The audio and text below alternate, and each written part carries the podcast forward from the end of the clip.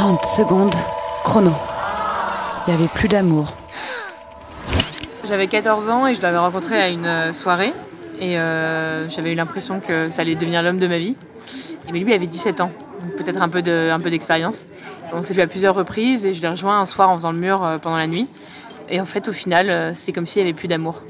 Avec du recul, euh, je suis pas sûre que j'aurais dû m'offrir à lui comme ça. Tu vois, il y a un truc un peu où j'aurais peut-être dû attendre plus longtemps. 30 secondes.